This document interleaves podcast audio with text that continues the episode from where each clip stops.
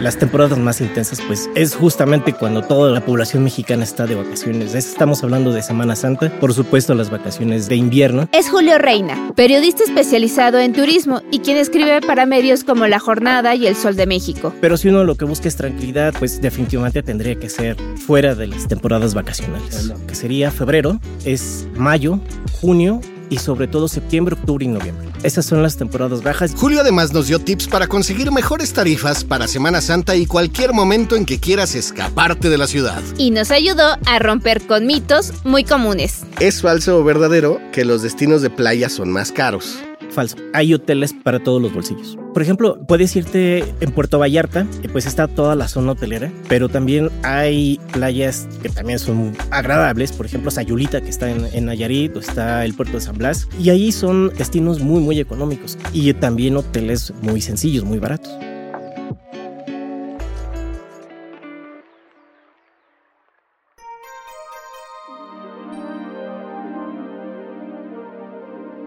¿Cuáles son las mejores épocas para tomar vacaciones y con cuánta anticipación debemos planearlas? ¿Qué destinos son los preferidos de los viajeros? ¿Cómo buscamos las mejores tarifas de hospedaje y hasta de vuelos?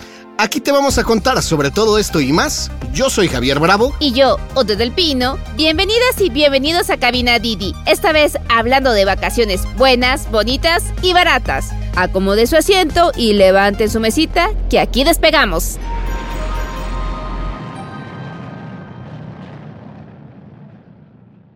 Además de ser un derecho humano reconocido por la ONU, tomar vacaciones tiene varios beneficios como mejorar nuestra salud al disminuir nuestros niveles de estrés. Tomar unos días nos permite vivir nuevas experiencias, convivir con nuestros seres queridos y conocer lugares, culturas y costumbres que nos enriquecen como personas. No tomar vacaciones aumenta el riesgo de sufrir enfermedades cardíacas y según un estudio de la Universidad de Massachusetts, un merecido descanso aumenta nuestra esperanza de vida. Por eso es tan importante tomarnos nuestro tiempo para elegir un destino que llene nuestras expectativas y que esté al alcance de nuestra economía.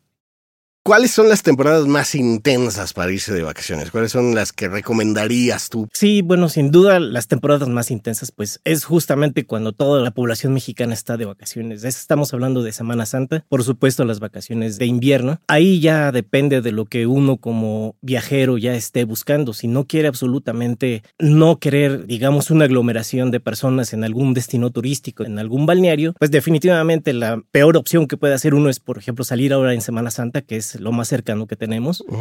Y quizás esperar a que pase la Semana Santa, digamos, y ya tener una temporada baja que le llaman en el sector turístico, ¿no? Entonces es cuando hay, pues hay ofertas muy interesantes, incluso los precios son más económicos cuando no es Semana Santa, cuando no son vacaciones. Entonces ahí ya digamos, si uno le gusta ir a echar bastante relajo, conocer muchísima gente, pues evidentemente ir de vacaciones en Semana Santa, en vacaciones de invierno, pero si uno lo que busca es tranquilidad, pasársela a todo gusto, a todo dar, si uno quisiera estar en la playa con poca gente, pues definitivamente tendría que ser fuera de las temporadas vacacionales. O sea, onda mayo, septiembre, por ahí. Por supuesto, es las temporadas bajas en México, pues es que sería febrero, es mayo, junio y sobre todo septiembre, octubre y noviembre.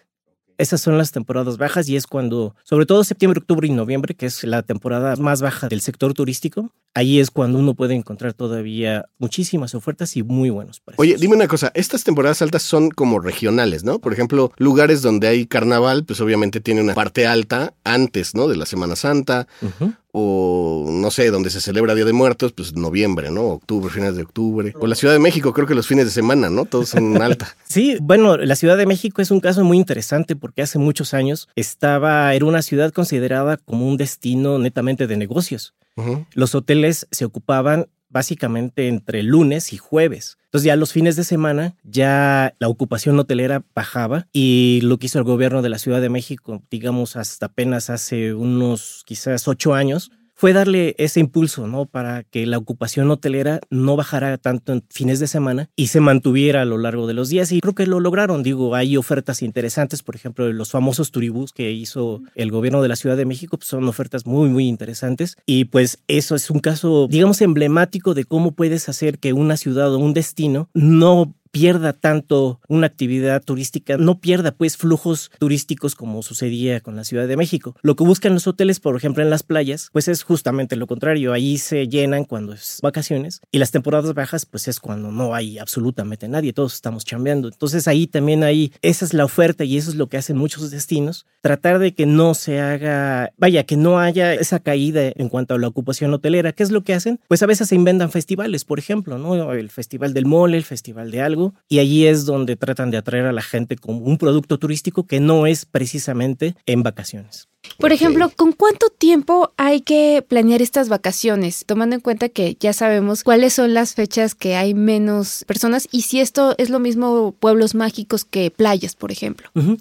Pues yo creo una recomendación sería si quieren hacer un viaje dentro del país, yo creo que lo óptimo sería hacer o planear un viaje con tres meses de anticipación. Yo creo que no puede ser más ni menos. Creo que en ese momento si uno viaja por avión, eso mucha gente lo sabe y es muy conocido entre el sector, que entre más con anterioridad compre uno un boleto a la fecha del vuelo o del plan para vacacionar, es mucho más barato el boleto de avión. En ese sentido, bueno, pues sí, yo creo que con tres meses de anticipación un vuelo a Cancún puede salir muy, muy económico. Y para un destino internacional quizás planearlo con seis meses de anticipación. Yo creo que ahí sería una buena opción. También hay que ver la cuestión este del tipo de cambio, que, también es muy eh, inestable. inestable. Ahorita que está abajo, ¿qué tan bueno es? Pues ya no está abajo, ya regresó. Regresó a No, pero ahorita está fluctuando, ¿no? Todavía hay como oportunidad. Fíjate que fue una buena oportunidad cuando estuvo a 18, 17 pesos. Quizás comprar un paquete de viaje al extranjero Sí era una buena opción comprar dólares y utilizarlos, digamos, dentro de seis meses. Si uno pensaba salir al extranjero. Yo creo que hubiera sido una buena opción. Siempre es bueno eso. Oye, Julio, ¿todavía los pueblos mágicos son opciones? Sí, era un producto que dio mucho de qué hablar, fue muy exitoso. Este programa comenzó, digamos, hace 23 años. Fue justamente lo que más o menos comentaba al principio, en el sentido de que hay muchas temporadas, hay muchos estados que tienen temporadas bajas de flujos de turistas. Lo que surgió con este pueblo, con lo del Pueblos Mágicos, es un programa federal en donde, pues, una pequeña localidad, digamos, se hizo eh, algo tenía que ver, digamos, con algo mágico, su palabra misma lo dice. Por ejemplo, Real de 14, pues mm. cuando uno va, parece que va, pasa un pueblo fantasma, ¿no? Y te transportas a este pueblo mágico que es, eh, pues, maravilloso, ¿no? Por lo menos hace 20, 21 años. Yo creo que todavía siguen siendo una opción. Definitivamente no sería ya una opción para quedarse dos días. Esos destinos están pensados nada más para un fin de semana. O sea, viernes en la tarde, sábado todo el día, domingo si puede ser mediodía nada más y regresarse, o aprovechar los fines de semana largos, que ahí se aprovecha el sábado, el domingo y parte del lunes. ¿Por qué? ¿Porque son más caros o porque de repente te vas a aburrir? porque, son, porque son destinos muy, muy cercanos. Son destinos muy cercanos. Por ejemplo, en la Ciudad de México tenemos varios pueblos mágicos que están aquí al alcance de la mano. En Monterrey también hay, en los alrededores está Linares, me parece que también es un pueblo mágico. Cuando uno está en Guadalajara, bueno, pues está eh, esta Tlaquepaque, por supuesto, Tequila, que es un pueblo, empezó como pueblo mágico. Entonces, esos son destinos muy, muy cercanos, ¿no? Nada más es para un fin de semana, pero sí siguen siendo una opción, sobre todo en cuestión de economía. Eh, resulta muy barato. Pues hay restaurantes para todos los gustos, hay, hay fondas, ¿no? Que finalmente es lo que uno busca. No busca tanto el lujo de un hotel, por ejemplo, o un todo incluido de que se puede encontrar en playa. Es un tipo de turismo muy distinto. Puede haber museos muy interesantes y allí lo que implica es que uno tiene el contacto con mucha gente, ¿no? Con la gente local que en algún momento sí siente que está atendiendo bien al turista, ¿no? Y cuando uno llega, pues sí, a veces sí realmente la gente sí se siente a gusto atendiendo al viajero porque sabe que pues va a dejar una derrama económica y pues hay que atenderlo bien. Oye, Julio, ahorita mencionaste dos temas, los hoteles de todo incluido. Estos, de hecho aquí van a venir dos preguntas. ¿Cuándo conviene un hotel con todo incluido? ¿Para qué tipo de familias y con niños chiquitos, niños grandes? A diferencia de un Airbnb que tampoco ya no son nada accesibles como hace unos años. Ajá, sí, los Airbnb sí ya han subido bastante de precios, ya son muy caros ahora. Cuando uno busca un todo incluido, yo creo que es básicamente lo que una parte de este turismo que yo decía es el que siempre digo, es el que se va a, digamos, lo digo, ojalá no se malentienda, se va a platanar ahí en la, a desparramar en la playa y se va a tomar su cerveza. Ese es ese tipo de turismo que puede ser muy bueno para contratar un todo incluido. Con hijos, ¿no? Chiquitos. tienes todas las amenidades, ¿no? Tienes todo lo que las posibilidades. Hasta guardería. Ajá. Ahí hay muchísimas cosas. Eso todo te lo puede dar un hotel. Es una buena opción, como tú dices, para cuando es una familia y sobre todo cuando ya tienes algo presupuestado. Es decir, tú ya vas, llegaste y lo pagaste. O sea, tú ya lo pagaste, ya pagaste por ello. Entonces ya no es posible de que tengas que hacer un gasto adicional que quizás no lo tengas contemplado. Es decir, ahí está todo, ¿no? Ya comida, cena, alcohol. Y es, yo creo que es básicamente eso. Cuando uno ya tiene presupuestado todo, ya está pagado y no quiere saber uno absolutamente más nada, yo creo que ese es una buena opción. A mí no me gusta ese tipo de turismo porque se encierra uno en un hotel. Finalmente, en una ciudad, uno esperaría que una persona que llega a un destino, pues conozca. conozca, se vaya a los restaurantes de locales. Claro. Entonces, esa es la parte, digamos, contraria a lo que uno esperaría de lo que es un buen turismo, ¿no? Sí, un, ser un buen turista. A veces hasta el antro, ¿no? Están en el mismo hotel y pues, Sí, ya no salen. El show te lo dan ahí mismo, ¿no? México tiene cientos de opciones para vacacionar, desde algunas de las playas más famosas del mundo, ciudades coloniales, opciones de turismo de aventura y por supuesto, los pueblos mágicos. El programa de Pueblos Mágicos inició en 2001 y según la Secretaría de Turismo Federal, actualmente son 132 y cada estado tiene al menos uno. Son pueblos mágicos lugares coloniales como Tepoztlán en Morelos o Bernal en Querétaro, hasta paraísos de playa como Tulum en Quintana Roo o Todos Santos en Baja California, con todo y el hotel de la canción. No, Javier. En 2022 recibimos cerca de 40 millones de turistas extranjeros y según la misma Secretaría de Turismo, casi 5 millones de mexicanos trabajan en la industria turística. Vacacionar es bueno para todos. ¿Qué tan bueno o malo o estos mitos de que dicen para buscar vuelos hay que hacerlos De madrugada. eh, de madrugada?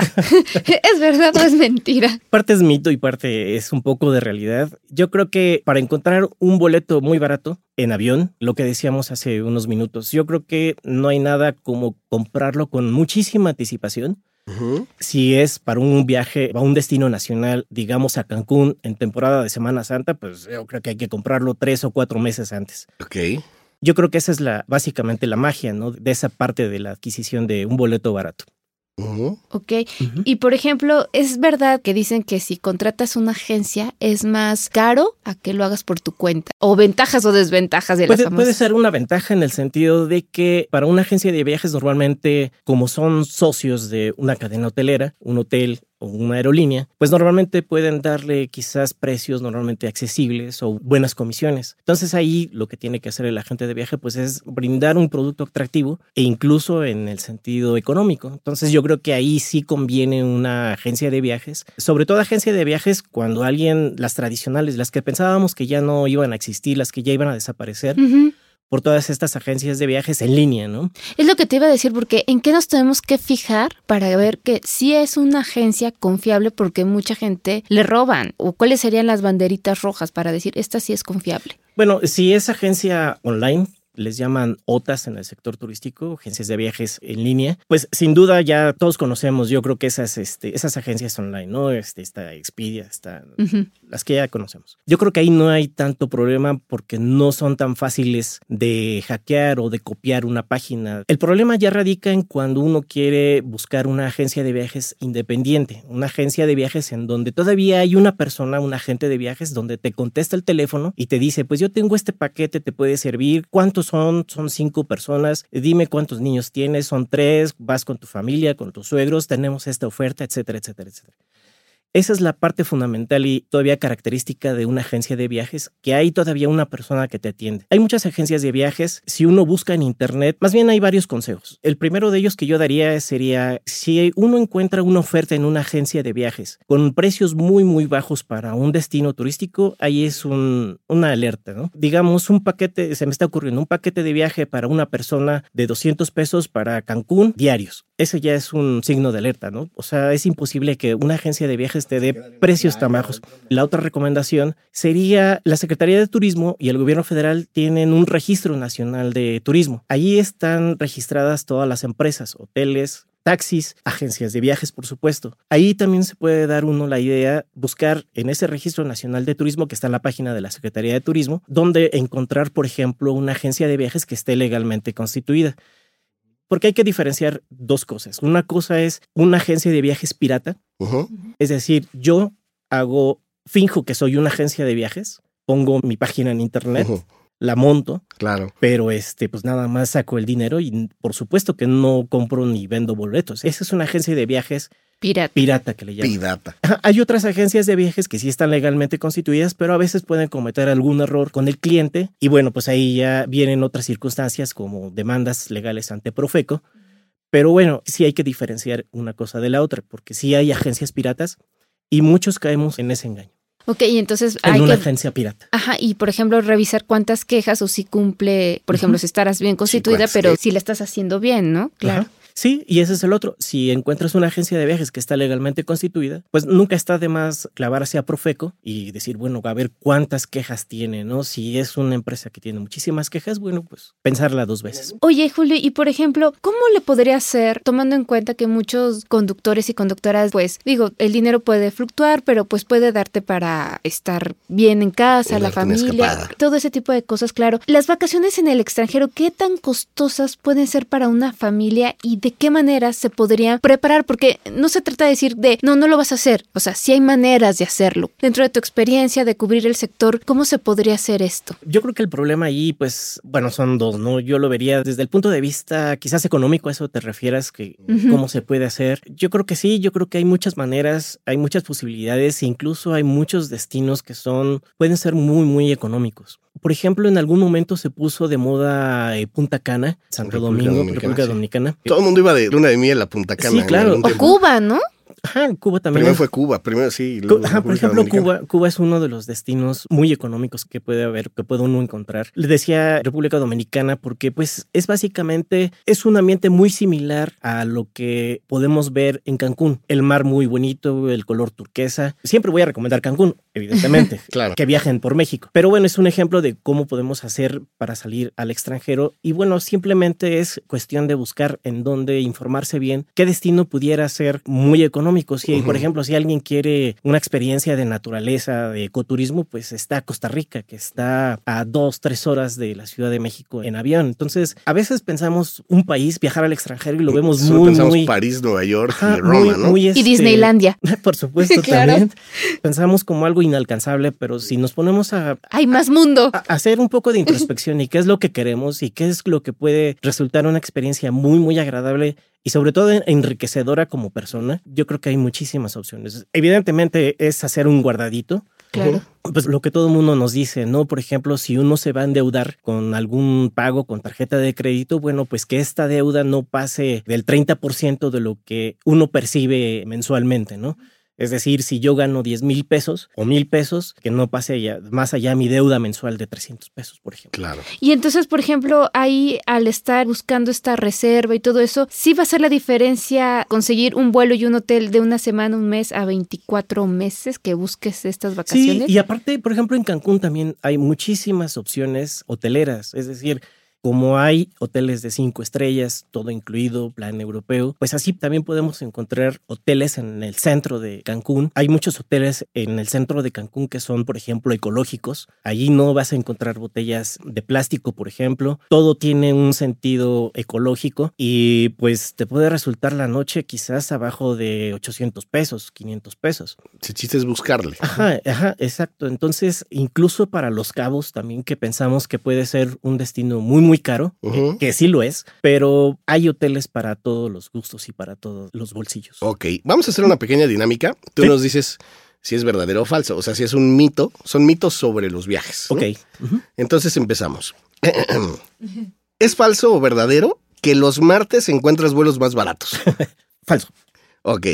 Más bien es un mito. Es un mito. es un mito. Sí, es un mito. ¿Es falso o verdadero que los destinos de playa son más caros? Falso. Por lo que decía hace un momento, hay hoteles para todos los bolsillos. Ahora sí que lo que estés buscando, ¿no? Sí, por ejemplo, puedes irte en Puerto Vallarta, eh, pues está toda la zona hotelera, pero también hay playas que también son agradables, por ejemplo, Sayulita, que está en, en Nayarit, o está el puerto de San Blas, conocida por esta, la rola de Maná, y ahí son destinos muy, muy económicos y también hoteles muy sencillos, muy baratos. A ver, ¿es falso o verdadero que mientras más personas viajan, sale más económico el viaje? Bueno, ahí depende si hay buenas ofertas en una agencia de viajes. Ahí sí puede ser una cuestión muy real de que sí, quizás por algún, si todos van en mola, toda la familia, pues igual en una de esas sí hay una buena opción en una agencia de viajes en donde den quizás algún descuento. Yo tengo una porque a mí me encantan los road trips, ¿no? Pero, ¿qué onda con los cobros de los coches de alquiler? O sea, ¿te cobran? O sea, el alquiler. Luego un seguro que a veces es impagable y una garantía que es más impagable. O sea, sean, ¿hay manera de evitar esto? O sea, ¿hay como ofertas o algo por el estilo? Cuando estás en un destino para que te transportes. Sí, o sea, insisto, todo depende del plan que tengas para cuando llegues a un destino. Si vas, por ejemplo, a Cancún y quieres moverte, estarte moviendo de por todo lo que es el Caribe mexicano, te quieres ir un día a Playa del Carmen, al otro día te quieres ir a Tulum, por ejemplo, y al otro día se te bota la canica y te quieres ir a Holbox hasta el norte de de, este, del Caribe mexicano, bueno, pues yo creo que ahí sí pudiera ser una buena opción tener un, sí, un taxi de alquiler. Yo entiendo que también puede resultar muy caro y en el caso de, bueno, en el caso de Caribe mexicano, pues ahora ya existe la posibilidad incluso de alquilar, de contratar servicio de plataforma, ¿no? Y pueden circular, o sea, ellos, hay un problema ahorita legal que es básicamente de interpretación pero hay una ya resolución en donde sí se les otorga un amparo, por lo menos el otro un, amparo a una empresa, pero el único escollo legal es la reglamentación. Ese proceso está ya ahorita en el Congreso de Quintana Roo porque ya se les dijo, o sea, pueden operar las empresas de plataforma de alquiler de, de servicios de pasajeros. ¿Cuál era el tema? La gente decía que era un servicio de taxi, Dice, la ley en el reglamento de Quintana Roo solamente se permitía el transporte de pasajeros público. Lo que ya se hizo, lo que se, digamos, lo que se decretó o lo que se decidió por parte de un tribunal fue ese, que el servicio de plataforma no es un servicio público de transporte de pasajeros público, sino que es un servicio entre privados. O sea, una negociación entre dos partículas. Una última antes de. Recomiéndanos tres destinos que a ti te gusten. Ahora sí que con las tres veces que no nos podemos perder. Exacto, bueno, bonito y barato. Imperdible, sea playa o no playa, pero que sea para los conductores y conductoras que digan, vayan, vale la pena. Es una onda en familia o en pareja, ¿no? O sea, ahora sí cada quien hace. Y no importa que estén cerca o lejos, ¿eh? no importa que estén lejos. Bueno, pues siendo así unas personas, yo, a mí me gusta muchísimo manejar. Yo soy feliz agarrando mi auto, saliendo, yéndome por la carretera. Hay paisajes muy, muy hermosos a veces te puede agarrar en la carretera un amanecer y es espectacular. en donde quiera que vayas, donde tú estés, siempre vas a ver un bonito amanecer en México. Yo recomendaría dos. Lo primero, pues Real de 14 a mí me gusta muchísimo. Es una experiencia que tiene uno que vivirla porque mucho se dice, por ejemplo, de los hongos, ¿no? Los hongos alucinógenos pues es bastante interesante conocer a la gente que allí lo maneja, lo que es, vive con esa, digamos, con, onda. Con esa onda, ¿no? Para perderse, consumir, para perder, para perderse, echarse un buen viaje. Yo me iría, si ese sería un destino, por ejemplo, de Pueblo Mágico, yo para playa, a mí me gusta muchísimo Sayulita. Ok. Sayulita en Nayarit. Es una playa muy tranquila, no hay oleaje, es prácticamente una alberca y ahí te la puedes pasar a todo dar, hay restaurantes alrededor y si te gusta, digamos, irte a una discoteca, pues te queda Puerto Vallarta. Puerto Vallarta te quedaría casi, creo que como a dos horas más o menos, una hora y media en auto. Entonces, si te quieres ir a echar despapalle a Puerto Vallarta, a los bares, pues ahí también puede ser una buena opción. Te llevamos un pueblo mágico un destino de playa. Y de ciudad, ahí sí lo pensaría dos veces. Eh, Guadalajara es muy bonita, a pesar de que mucha gente todavía la piensa como algo quizás muy inseguro. Y pues tienes la zona conurbada, está Tlaquepaque, está cerca, por ejemplo, Tequila, y yo creo que esa básicamente pudiera ser una buena opción para ciudad. Entonces, ya para ir cerrando, sí se pueden tener vacaciones buenas, bonitas y baratas. Sí, Sí, sí, sobre todo si se planea con anticipación, sobre todo si se ahorra, por ejemplo, y no se excede uno en los gastos. Hay muchas formas ya de planear también un viaje. Si uno quiere salir, por ejemplo, a carretera, si yo quiero ir, digamos, de aquí a Real de 14, poniendo un ejemplo, hay en la página de la Secretaría de Turismo y a la Secretaría de Comunicaciones y Transportes, hay simuladores. Tú pones una ruta, voy de la Ciudad de México, de tal punto, a Real de 14, con tal coche. Y, ajá, sí, si es una camioneta, si es un automóvil, se dan. y te dice cuántas casetas vas a pasar. Te da un estimado de cuánto te puedes gastar de gasolina a un promedio de velocidad. Entonces, yo creo que es cuestión de organización. Rentas un hotel en Real de 14 un mes antes, dos meses antes, tres meses antes, te puede salir muy barato buscas esta aplicación, cuánto te puede costar viajar en carretera, comparas, mejor me voy en autobús, quizás me voy a San Luis Potosí, me quedo en Matehuala y ahí me voy a Real de 14, es cuestión de, de, verlo, pero yo creo que la clave es planear un viaje, yo creo que eso se tiene que planear y yo creo que si uno lo planea bien, tomando en cuenta todos los gastos y guardando para un imprevisto, porque siempre, nunca falta un imprevisto que pueda haber cuando uno sale de viaje, yo creo que esa es la clave para hacer un buen viaje, bonito y barato. Y que aguanten, ¿no? Porque no todas las familias están hechas para viajes largos. Sí, pero digo, eh, siempre el turismo es cuestión de convivir. A pesar de que llevamos casi dos años o estuvimos casi un año conviviendo con los mismos integrantes de la familia, sí llega un momento que quizás, digamos, necesita un descanso. ¿Te ves? Eh, sí, no tanto. Bueno, un descanso de... Ahorita vengo, voy por los cigarrillos. Pero siempre el turismo, viajar tiene estas ondas, ¿no? Una especie de unión familiar, porque vives una experiencia y hay mucha gente que dice, a veces la experiencia no la tienes cuando llegas al destino, sino la experiencia es el viaje, el trayecto. Y a veces, lo que más se te queda en la memoria es eso, el, el cómo llegaste, ¿no? Cómo llegaste a ese destino. A veces cuando llegas a la playa, pues sí pasas bonitas experiencias, pero lo que más te acuerdas, oye, ¿te acuerdas que a lo mejor el tipo que se nos aventó en la cartera, no sé, se nos ponchó una llanta, etcétera? Algo por el estilo. Entonces eso también tiene mucho que ver, ¿no? Muy bien. Creas muchas experiencias.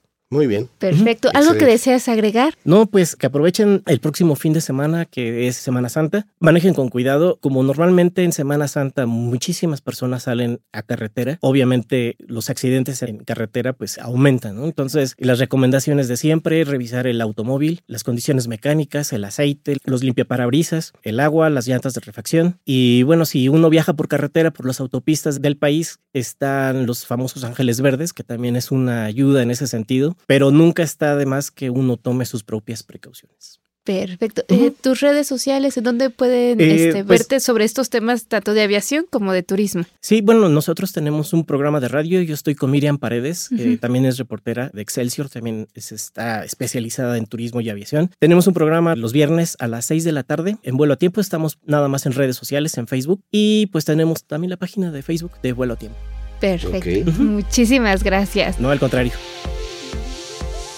Esto fue Cabina Didi. Muchas gracias por escucharnos. Este episodio fue producido por Quisaya Estudios para Didi. Lucina Melesio es la directora y productora ejecutiva. Javier Bravo y yo, Ode del Pino, estuvimos en los micrófonos y en la producción. El guion es de Javier Bravo. Sara Carrillo es productora senior. El diseño sonoro y el tema musical son de Carlos Jorge García y Tiger Love. Los ingenieros de grabación en el estudio fueron Manuel Vargas Mena, Gabriel Chávez y Mateo Pineda de Soundmob Studio. Por Didi, Marisa Hurtado es la encargada de comunicación en el sector de movilidad y Gerardo Arriola es analista de comunicación. Y para que conozcas las promociones vigentes de Didi y cheques términos y condiciones, entra a la página mexico.didiglobal.com. ¿Te gustó el show? Pues dale seguir en la plataforma que uses para escuchar tus podcasts, porque estamos en todas y es gratis. Nos escuchamos la próxima semana. Adiós.